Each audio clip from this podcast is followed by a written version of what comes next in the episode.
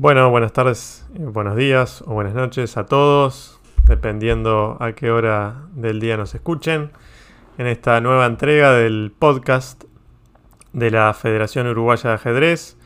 Como saben, una iniciativa que tenemos desde hace poquito tiempo, donde recientemente tuvimos el primer episodio con el maestro internacional Bernardo Rosselli, quien es el presidente de la Federación Uruguaya de Ajedrez justamente Así que para los que no lo hayan escuchado aún, pueden hacerlo en las distintas redes de la, federación, lo pueden encontrar en YouTube, en las distintas plataformas de podcast y bueno, cualquier cosa si no, obviamente nos pueden contactar para pasarles cualquiera de, de los links. El día de hoy vamos a hacer esta segunda entrega justamente eh, de manera virtual. Estamos con el profesor Esteban Jaureguizar, quien es el coordinador y nuestro especialista justamente de la Federación Uruguaya de Ajedrez en materia de ajedrez educativo. Hoy vamos a hablar de un tema distinto. Nosotros ya hablamos con Bernardo de temas más bien competitivos y de la proyección del ajedrez uruguayo en general. Y bueno, hoy vamos a centrarnos un poquito más en este tema que también muchos nos han pedido y han mostrado interés a través de, las distintas, de los distintos medios de, comunicación que, tenemos. Así que bueno, antes que nada, te saludo Esteban, ¿cómo andás?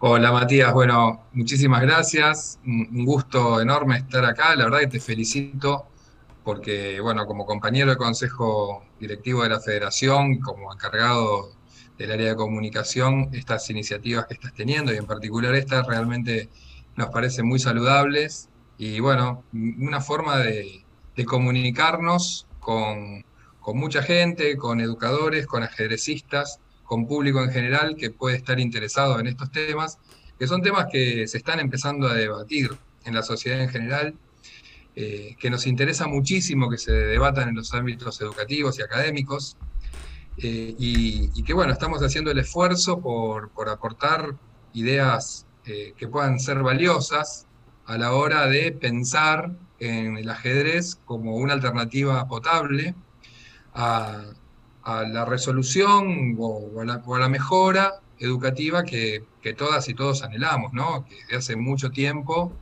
eh, la sociedad está demandando y que los sistemas educativos están buscando estrategias para mejorar. Nosotros asumimos eh, la federación junto con Bernardo, entonces es presidente, yo lo, vengo acompañando en toda su gestión, en diciembre de 2009, y, bueno, creo que tuvimos la, saludable iniciativa de que el tema educativo esté en la agenda de la federación, que si bien la federación tiene otros fines, tiene que ver con lo competitivo, entendimos que como una organización de la sociedad civil, con una expertise en un tema, podía acercar estas ideas al sistema educativo y, podíamos ser un actor relevante en, todas estas cuestiones. Así que bueno, compartir un poco toda esta experiencia acá con todas las personas que nos puedan acompañar, para mí es un, es un gusto, un placer y, te agradezco la oportunidad, Matías.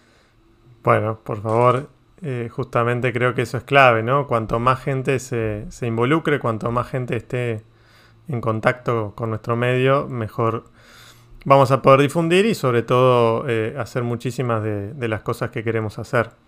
Ahora, para, para, comenzar, si bien vos ya algo adelantaste y un pantallazo ya diste, ¿no? Pero específicamente para aquel que por ahí eh, no sabe, no conoce ni, ni, el mundo del ajedrez, pero tampoco el, mundo donde se inserta el ajedrez en materia educativa. Específicamente, ¿a qué nos referimos o, o qué engloba eh, cuando hablamos de ajedrez educativo para vos?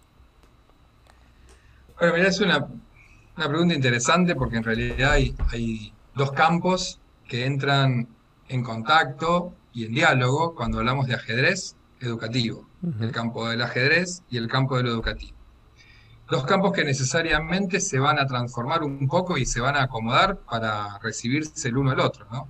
Y me gustaría primero dar un panorama de qué es para mí lo educativo, que es hacia donde vamos a, proponer al ajedrez como una posibilidad más para trabajar con los y las estudiantes.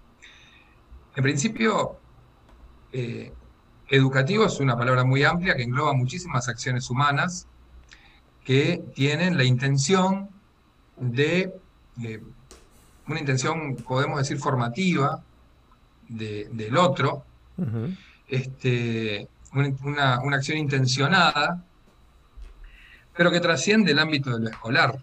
¿sí? Nosotros asumimos muchas veces que lo educativo ocurre en el ámbito escolar, pero claramente lo educativo ocurre en casa, claramente lo educativo ocurre en clubes, en, centros barriales, en otros espacios que, que, podemos englobar en lo que se llama hoy educación no formal, que muchas veces se llamaron espacios socioeducativos.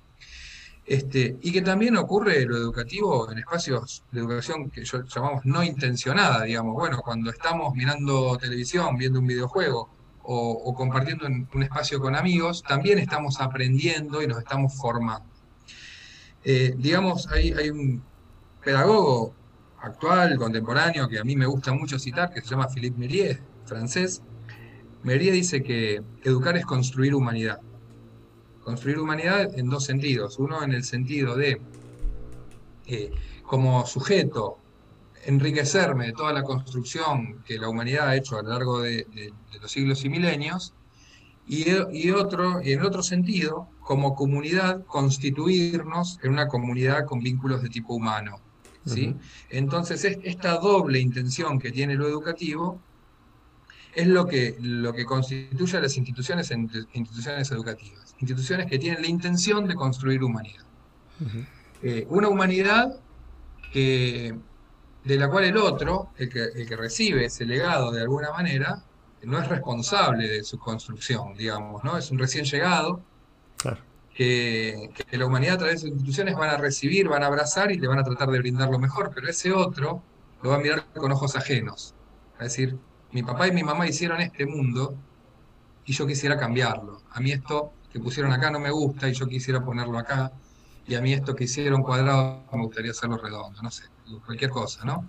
Pero este recién llegado va a tener una visión transformadora. Entonces, también en lo educativo hay una, doble, una doble mirada, una, una cuestión de conservación en el hecho de que yo, una generación le lega a otra lo que ha construido, y una, y, una corriente de transformación, porque la, nueva generación que recibe ese legado tiene una intención de ponerle su propio sello a este mundo que recibió, que probablemente no le guste. O probablemente sí, ¿no? Pero bueno, ya eso está en el otro.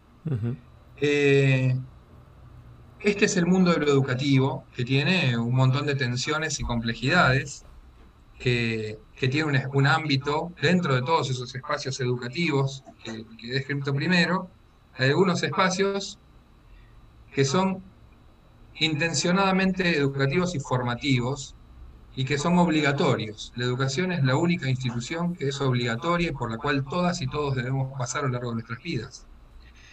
Eh, es la única institución.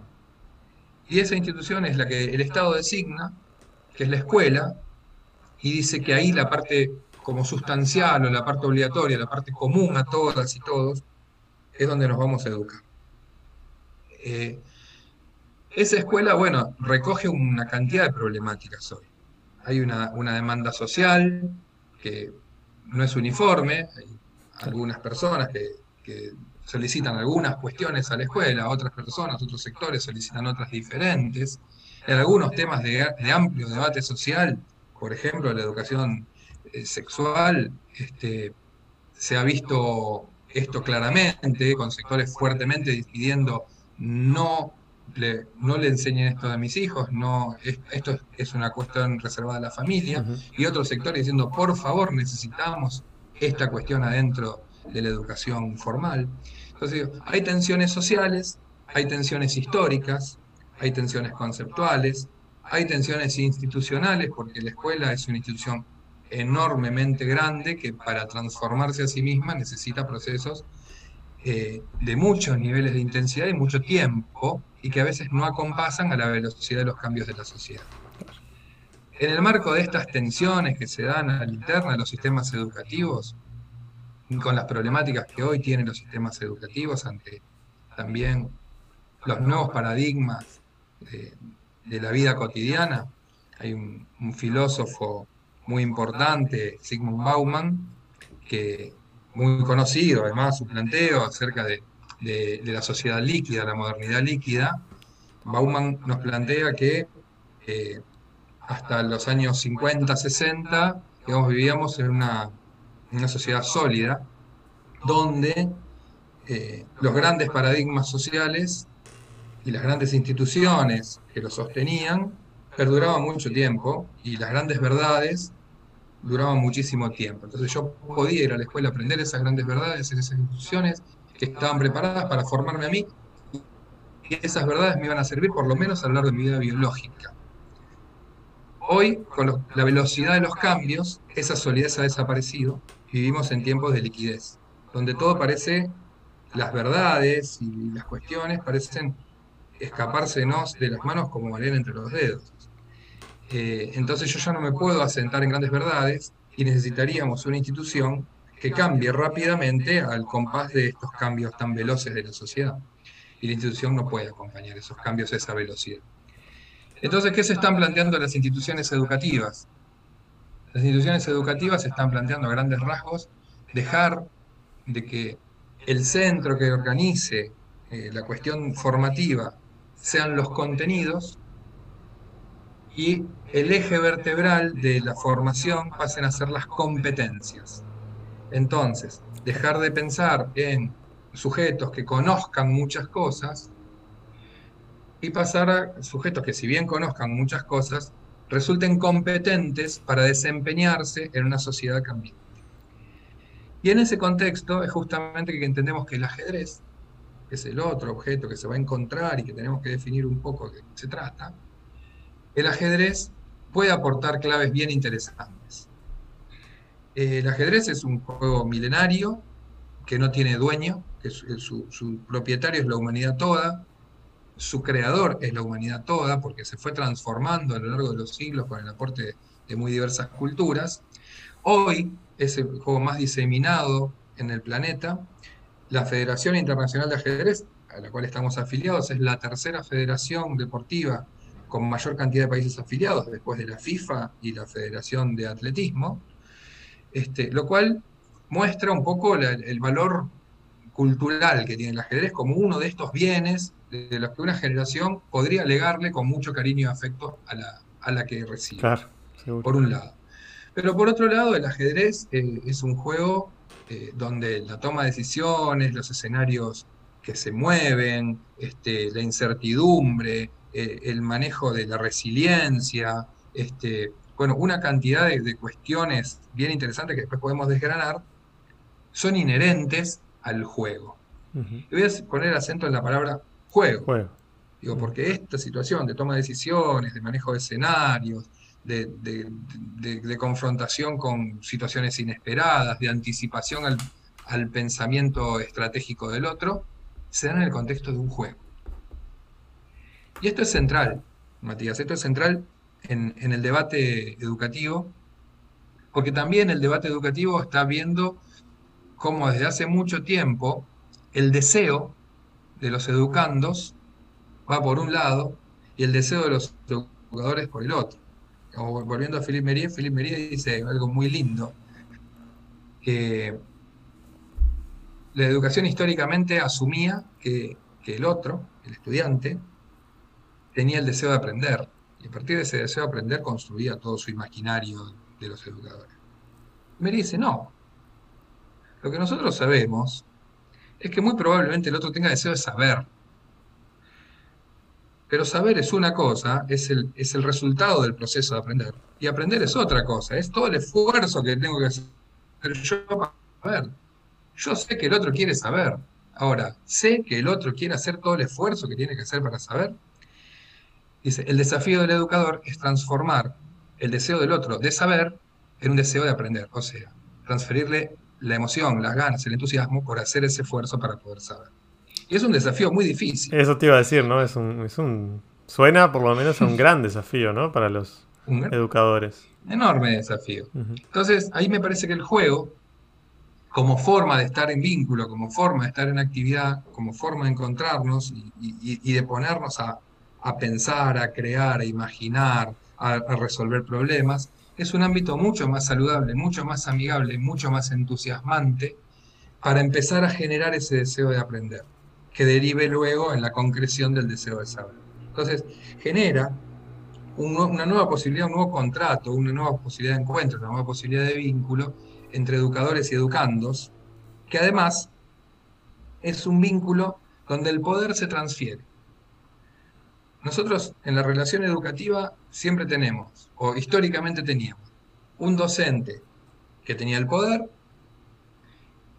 que explicaba, que luego preguntaba sobre lo que había explicado, y el estudiante, sin poder, lo único que podía hacer era escuchar y luego responder con acierto a lo que le preguntaban. Y el docente, desde el lugar de poder, validaba si muy bien Matías, no, muy mal, tiene que estudiar más.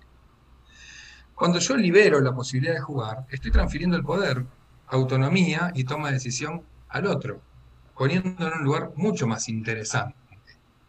Eh, el ajedrez, dentro de las opciones que los chicos tienen hoy en las escuelas, es un lugar donde permanentemente están teniendo ellos la posibilidad de ponerle un problema al otro.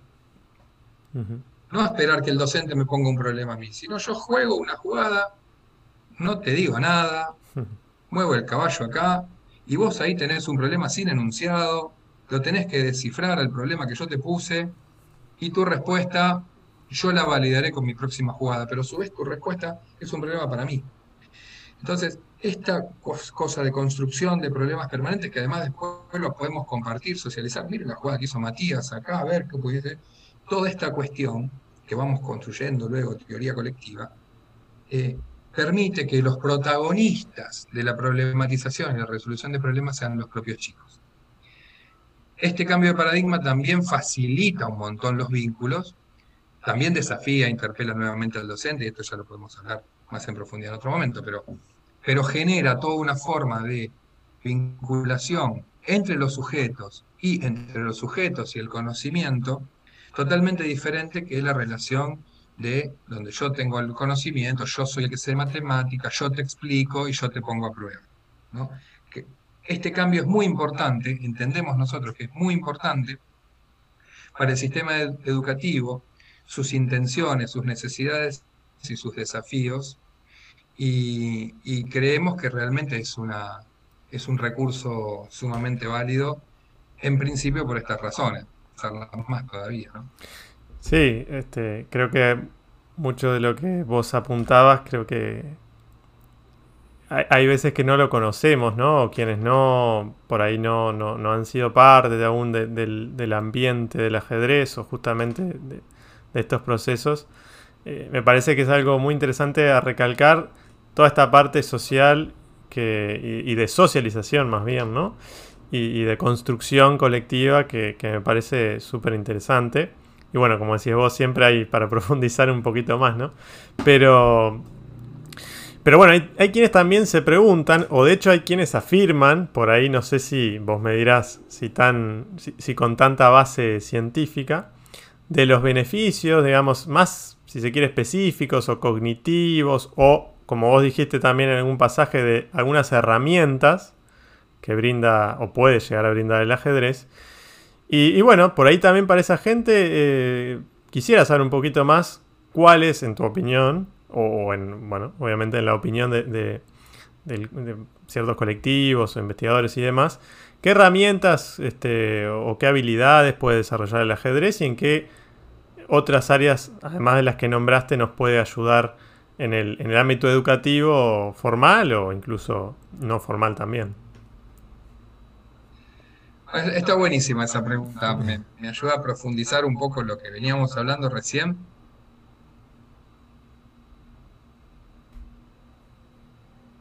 O, la respuesta de lo que yo realmente pienso y siento al respecto. Yo creo que se ha instalado muchísimo hace mucho tiempo una, lista muy larga y cuando hablo con cualquier persona, incluso que no sabe jugar al ajedrez, dice sí, porque el ajedrez es muy bueno, porque te ayuda para la concentración, para la memoria.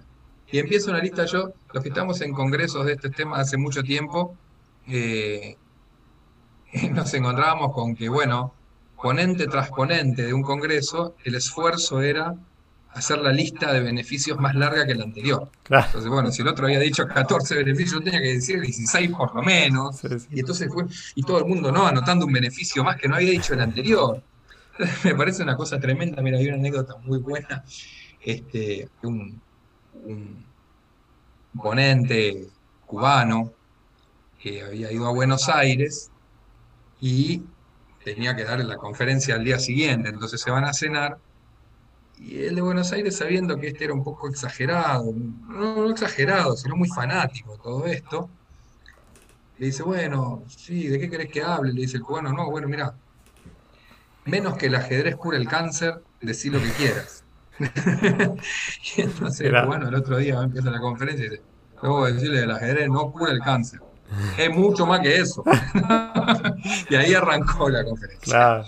Entonces, yo creo que eh, yo preferiría evitar un poco esas enumeraciones, porque en definitiva también, viste, eh, en esta cuestión de pensando eh, el ajedrez que va a ser una determinada cantidad de aporte, yo siempre también lo pienso en términos de, bueno, el bisturí es una herramienta, en manos de un médico que, te quiere operar, porque se esté desangrando, te puede salvar la vida, pero con el bisturí también te puede matar en la esquina o sea, es no solamente el ajedrez, sino lo que yo haga, cómo lo haga, para qué y, cómo, lo, cómo lo mire. Yo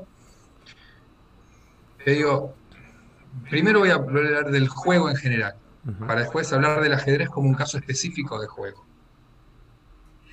El juego tiene en, en la humanidad, si bien siempre históricamente se lo ha dejado como en el lugar de lo no importante, bueno, dividir la sociedad industrial, incluso la sociedad medieval antes, dividir el tiempo de el tiempo de producción y el tiempo de juego. La sociedad industrial profundizó muchísimo esto porque con las, como se trabajaba de estajo, lo que se podía hacer era eh, trabajar y dormir. Entonces el tiempo de jugar era un tiempo muy mal visto. Y solo se reservaba para los infantes, que todavía no se llamaban infantes, no estaba construido el concepto de infancia, en el principio de la revolución industrial, y eran los adultos pequeños, de, menos de 8 años, los que podían jugar, porque a los 8 años ya estabas en la fábrica. Entonces, este lugar que históricamente se dio al juego eh, es controvertido por algunos autores, algunos antropólogos, en, especial Huizinga, Johannes Huizinga en 1938 sacó una obra que es señera y que después marca de ahí en adelante todo lo que va a ser la teoría sobre el juego. El libro se llama Homo Ludens, que dice, tomando un poco la idea del Homo sapiens, ¿no? transformando Homo sapiens en Homo ludens, el ser que juega. El hombre se define porque juega. ¿Y por qué dice esto Wisinga? Porque dice, mira, cuando nosotros todavía eran entre monos y hombres, lo que hacíamos era jugar. Y jugando aprendimos todas las destrezas que necesitábamos para sobrevivir como especie en el planeta. Y de esos juegos aprendimos lo que necesitábamos aprender y a partir de esos, de esos aprendizajes nació la cultura. Según Wisinga, y la teoría que comparto, el juego es anterior a la cultura. El juego es el progenitor de la cultura. Entonces, si yo lo pienso en términos biológicos de nuestros bebés, nuestros bebés no, leen, ni estudian, ni, ni, hacen experimentos. Juegan. Durante mucho tiempo solo juegan y jugando aprenden. Entonces, esta idea de que el juego es promotor de aprendizajes importantes la podemos eh, profundizar un poco más. Y podemos decir que hay cinco dimensiones de lo humano, por lo menos cinco, para no exagerar, digamos, para no, para, no profundizar, para no ir muy fino. Hay cinco dimensiones de lo humano que están absolutamente atravesados cuando cualquier sujeto juega. Primero, lo emocional. Esto es sumamente importante.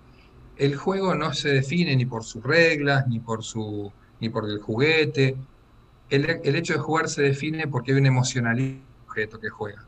Yo no puedo jugar algo que no tengo ganas. Yo solamente juego a partir de la emoción positiva en conectarme con esa actividad. Después puede haber un juguete o no, porque podemos hacer humor. Estamos jugando con las palabras y no tenemos ningún juguete que nos intermedie. ¿sí? Entonces, el juego prescinde del juguete o, incorpora el juguete, pero no, no puede prescindir de la emoción. La emocionalidad del sujeto que juega está siempre atravesada en, la acción de jugar. Lo vincular está, está totalmente atravesado en en, la acción de jugar, porque jugamos, salvo que esté jugando en solitario, en el 99% de las veces jugamos con otros, y en, ese, y en eso nos relacionamos, y nos relacionamos con una emocionalidad positiva importante. Ahí después podemos trabajar un montón de conceptos atrás de eso. Por supuesto, vos me, traías lo cognitivo, estas estructuras eh, mm, intelectuales, vamos a decirle de alguna manera, estas estructuras que van configurando mis respuestas inteligentes a nivel cerebral, como la memoria, la atención, la percepción, bueno, eh, después podemos hablar como más de funciones ejecutivas, no me quiero poner muy técnico, pero bueno, el razonamiento lógico, la toma de decisiones, bueno, una cantidad que están totalmente implicadas con la acción de jugar. Y sobre todo cuando estoy hablando de un juego específicamente con el ajedrez, muchísimo más. Hago una mención aparte, yo siempre menciono aparte, eh, la dimensión creativa. ¿sí? La dimensión creativa está absolutamente vinculada con el jugar, porque el jugar es justamente creernos que es real un mundo de fantasía que nos acabamos de inventar.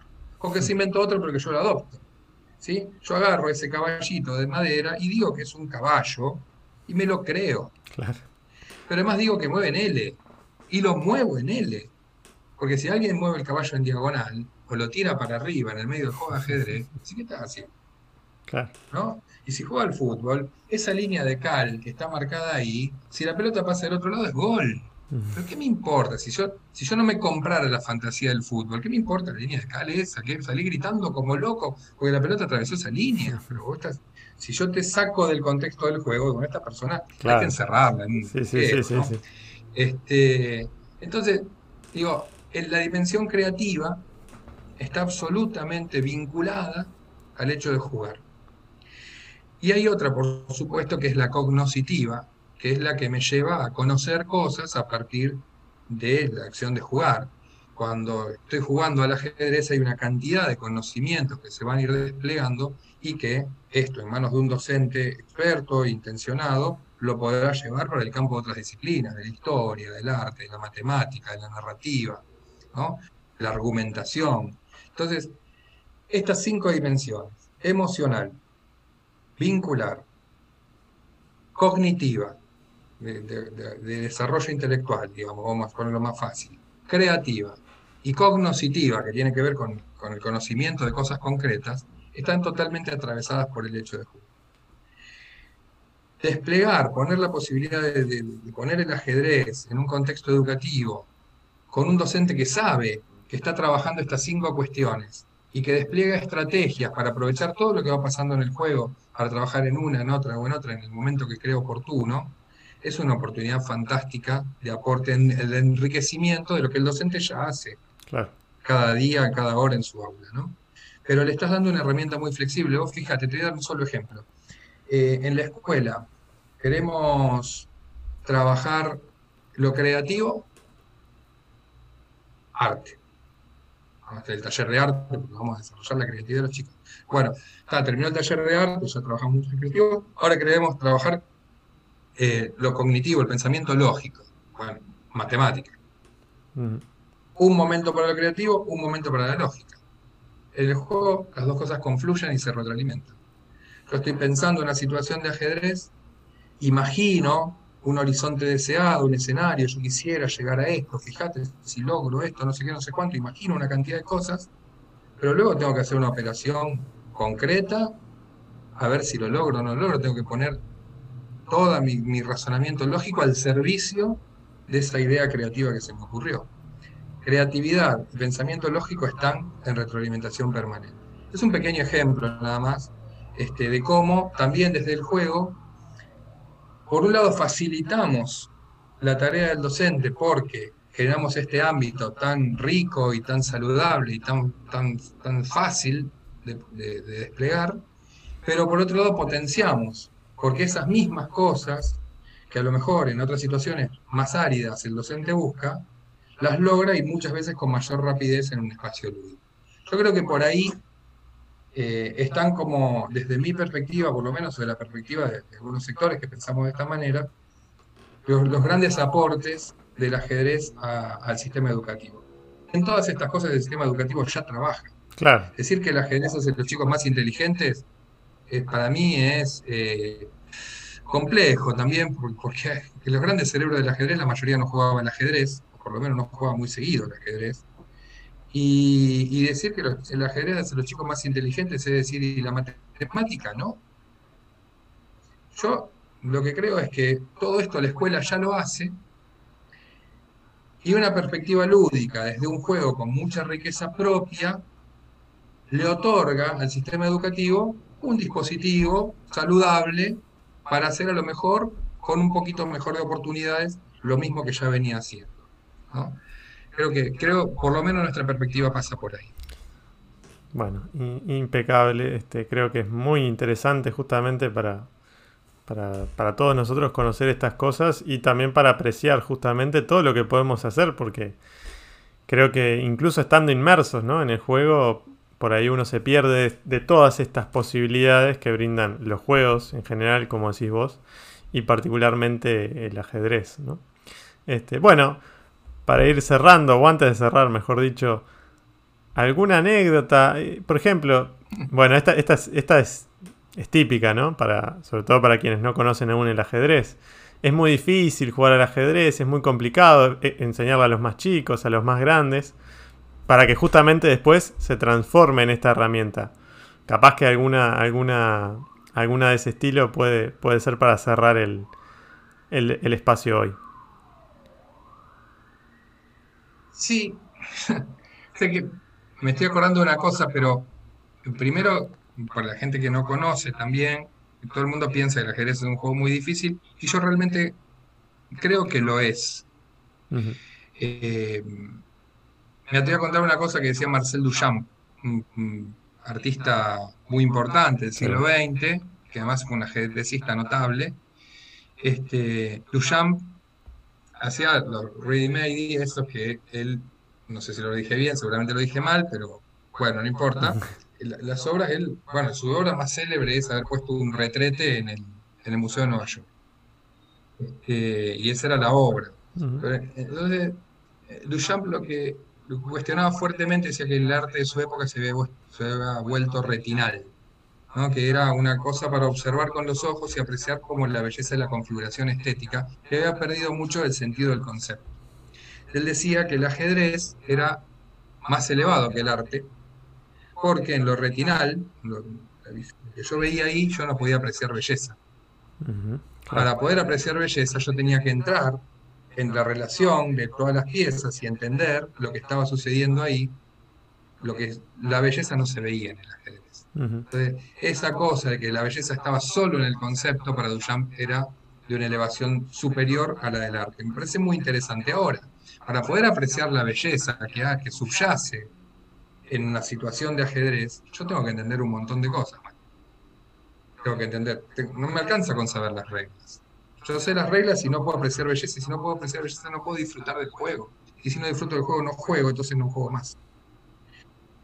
Entonces, ante esta dificultad, nosotros desarrollamos, desde hace mucho tiempo, no lo, inventamos acá, lo, tomamos, pero sí lo desarrollamos muy fuertemente, todo un concepto que se llama preajedrez. Entonces, nuestras propuestas son muy inclusivas y por eso también trabajamos con muchos públicos, con, niveles preescolares, muchísimo, con, pero preescolares de los dos años, ¿no? o sea, muy preescolares, con, con adultos mayores no alfabetizados, con personas con deterioros cognitivos de todas edades muy severos y que sin embargo pueden acceder al disfrute del juego y desarrollar hasta donde sus oportunidades, sus posibilidades se lo permiten, este, estrategias y compartir y, todo lo que viene atrás, ¿no? Para el preajedrez te propone cosas tan sencillas como que, bueno, no sé, jugamos un alfil contra un alfil a ver quién come primero una serie numérica. Esa serie numérica puede estar boca arriba, pero también puede estar boca abajo, y yo la voy descubriendo a medida que los como, y si no comí el que me correspondía, no, lo puedo, no me lo puedo apropiar. Bueno, juegos tan sencillos como esos, que muchísimos, este, son los que englobamos nosotros en la categoría de preajedrez y son los que, con los cuales introducimos, o incluso en un espacio público vamos con, juegos gigantes o con juegos de mesa, y se acerca una persona que no sabe jugar al ajedrez y solamente tiene unos pocos minutos, y compartimos un juego de esos que se aprenden tan rápido como el tatetí. pero que también son un escalón hacia seguir complejizando, aprender otros y un día, que puede ser ese mismo día, terminar jugando al ajedrez con todas las piezas. Este, por eso te decía que esta, con, con esta sencillez, con esta complejidad, con estos niveles de complejidad, introducimos el ajedrez, por ejemplo, en educación inicial. Y una vez me pasó, yo, enseñaba en el centro educativo Bas Ferreira, este, acá en Lagomar, donde después fue mi hija que acaba de terminar, este, y yo estaba, enseñaba desde los 12 a los 5 años curricular, todos los niños de jardín jugaban al ajedrez. Por supuesto que los de 2 años solo armaban el tablero. terminaban de armar el tablero y cuando ponían el último peón y estaban todos ahí como para empezar, ellos ya habían ganado el partido y se iban por el jardín gritando ganamos el partido, ganamos el partido, y recién las habían puesto, ¿no? Pero bueno, este, la cosa que entro al salón de cuatro un día, desde cuatro años, a pedir material prestado, no sé, no sé ni a qué entré, no, yo no iba a dar clase, no estaba, estaba la maestra, y una niña acostada, Valentina, obviamente, recuerdo perfectamente quién era, me acuerdo que estaba acostada, cuán larga es, cuán larga era en aquella época, en una silla, Valentina ya está en la universidad, te cuento, ¿no? Hace un tiempito. Sí, sí, hace unos cuantos años. Estaba ahí y entro al salón y la maestra le dice, ah, profe, sus chicos saben jugar al ajedrez y sabe que yo no sé jugar al ajedrez. Valentina dice, ay, pero maestra, ¿cómo no sabe jugar al ajedrez? Es muy fácil. Ay, pero yo nunca aprendí. Ay, maestra, ¿tenés teléfono? Estoy hablando de la época del teléfono fijo, ¿no? Claro. ¿Tenés teléfono? Sí. Eh, anotámelo en este papelito. Yo esta noche te llamo y te paso las instrucciones. No, me muero. Valentina, cuatro años, le resultaba tan fácil el ajedrez que se lo podía pasar. Las instrucciones se las podía pasar por teléfono. Impresionante. O sea, impresionante. Eh, pero eso tiene que ver no con que el ajedrez sea fácil o difícil, sino también por una forma de compartirlo. Claro. Que tiene que ver con, con esta rampa de acceso que nosotros planteamos yo siempre imaginé el ajedrez como una gran biblioteca de Babel, casi como un infinito, pero con, una puerta de acceso que está bastante alta. Si, vos tenés que trepar y llegar hasta allá, requiere un esfuerzo. Ese, ese esfuerzo de aprender del que nos hablaba Meri. Nosotros lo que hicimos fue poner una rampa de acceso, que es el preajedrez, para llegar de una manera cómoda, disfrutable, agradable y lúdica, hasta la puerta misma de, de, la biblioteca de Babel. Después, si querés, entrás, si no querés, te volvés pero ese camino hacia el ajedrez fue un camino inclusivo donde todas y todos pudimos compartir, disfrutar y aprender. Y creo que es un aporte significativo, una vez más, a los sistemas educativos y que desde la Federación de Ajedrez estamos haciendo, Federación Ajedrez estamos haciendo el esfuerzo este, de seguir seduciendo al sistema educativo con esta idea que, que hace 10 años ya que estamos trabajando con el sistema educativo, pero pero que bueno, que creemos que más tarde o más temprano vamos a alcanzar unos niveles de acuerdo como para que, para que el despliegue del ajedrez dentro del sistema sea una cuestión universal y una cuestión de las escuelas, que, las poquitas escuelas, que en este momento serán alrededor de 100, vienen trabajando con el tema. Muy bien, bueno, seguramente lo vamos a comprometer a Esteban y, y bueno, a todo aquel que quiera sumarse en algún momento, seguiremos charlando sobre estos temas porque seguro como decía él, hay mucho más para, trabajar, para conversar y bueno, también para, difundir. Así que ya llegarán nuevas novedades, por decirlo, por decirlo así. Teban, te agradezco nuevamente y bueno, a todos los que han escuchado, esperemos que, hoy hayan disfrutado. No sé si quieres cerrar con algo y si no... No, que te el agradecido soy yo y que bueno, por supuesto dispuesto para, para las nuevas novedades que, vengan. Muy bien, bueno, un saludo a todos y estén atentos a próximas ediciones del podcast y también, bueno, de otras, de otro tipo de, iniciativas y de actividades que vayan surgiendo. Un saludo a todos.